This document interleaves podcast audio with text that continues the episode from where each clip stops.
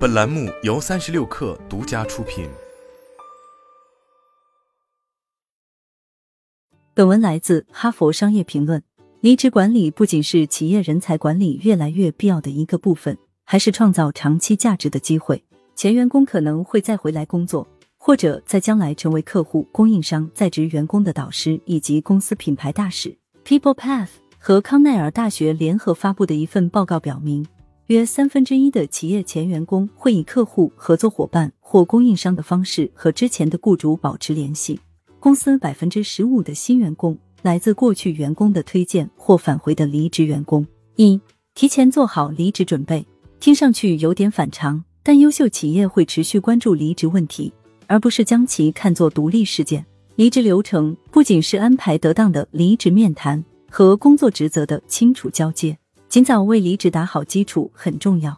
一家大型企业律所的合伙人告诉我们，企业的确该在招聘时就启动离职计划。管理者应该告诉新人，公司希望所有人都能带到退休，但这并不现实。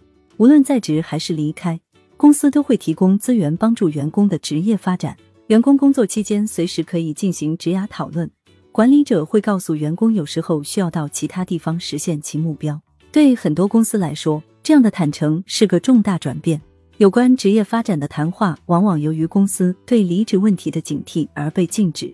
但员工不会看不到一个事实：除了少部分情况，铁饭碗时代已经结束。他们知道，在职业生涯中，自己很有可能会换几次工作。许多能力出色的高管在职业生涯中期都会爱上领英创始人之一里德霍夫曼所说的服役期任务。这种任务会事先规定任期以及企业对个人及组织成长的期待。管理咨询公司和律所有所谓的晋升或离职文化，只有少数人能成为合伙人，因此这类企业尤为擅长让员工感到自身价值，同时也让多数人意识到自己有可能在某个时候离开公司去别处。很多此类公司都会和可能录用的求职者以及即将入职的员工分享离职计划。就像分享培训、职业发展和奖金制度一样，麦肯锡雇员加入公司后会立刻进入校友网络，而不是等到离开时。管理者和下属讨论职业发展时，可以用具体的行动支持谈话内容，可以给员工分配挑战性的任务，增强经验，也可以帮助他们拓展人脉，介绍外部员工，或者在员工想离职时安排内部导师和教练作为联络人。一些公司会提供加分技能项目。帮助员工获得无论本公司还是其他公司的招聘经理都会更喜欢的新技能。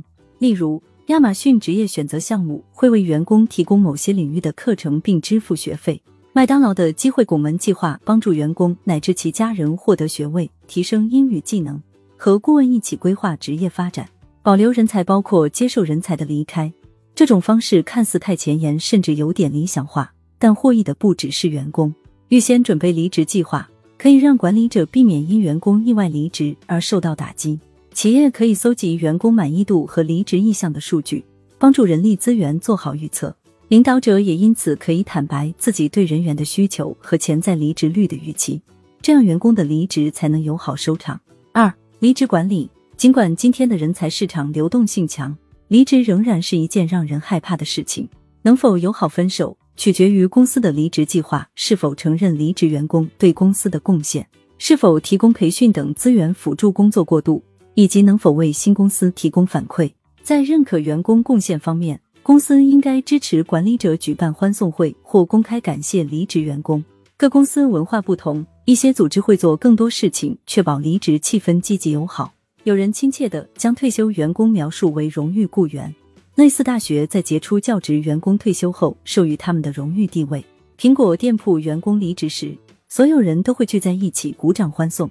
HubSpot 波士顿以外的分公司离职员工都会参加毕业晚会。如果公司有正式的校友计划，也可以在员工离职时邀请其加入。如果是裁员，遣散费的确可以为离职员工提供经济支持，但公司也应该考虑员工的主要诉求是找到新工作。离职计划可以在这方面发挥作用。例如，艾比营公司员工无论是主动离职还是被动离职，公司的离职人才名录都会收录他们的档案，帮助他们寻找新的工作机会。很多公司还会为合同到期的员工提供转职就业服务，包括求职培训、职业评估、辅助打造个人品牌。以及财务规划。最先锋的离职规划还会提供咨询等心理支持，帮助员工调整和离职相关的情绪问题。当然，离职也是企业学习的机会。企业应该利用精心设计的离职谈话来搜集数据，做到谈话时长适中、提问标准化、数据收集保密，并在必要时用于改善实践和政策。如果还没有和员工谈过离职后保持联系，可以通过这些谈话表达意愿。最后，在离职谈话中询问员工对公司离职计划的感受，可以让企业在未来更好的管理离职，创造良性循环。三至六个月后可以进行追踪访谈。评估员工在离职和过渡时期是否获得了支持。三，从员工到校友，很多公司现在都将员工视为大学生，为办公室配备乒乓球桌、懒人沙发以及其他校园生活的标配，为员工提供免费食物，发放印有公司商标的运动服。但在所有这些校园感的福利中，强大的校友计划才是最能证明企业是持续关心员工的职业和福利的。企业校友计划方式和规模各不相同，一些由公司员工监管，并有具体的会员准则和会费；另一些只是由企业建立网络社群，前员工自己负责维系。最有野心的公司会提供整套校友设施。波士顿咨询公司、微软和德勤使用社交媒体、专门的校友网站和公司简报，确保前员工和组织保持联系。这类平台可以用来展示过去和现任员工的成就。许多采访对象都指出，这种方式很激励人心。例如，曾供职于克利夫兰美联储的员工告诉我们，即便在离开前公司十多年后，在新闻上看到前公司的重要事件或重大进步，我仍然感到和那里工作的人息息相关。另一种和校友互动的方式是让他们参加职业发展工作坊和系列讲座。这类活动可以通过在线研讨会和播客方式进行，全球校友都能参与，内容往往和真实世界发生的事情相关。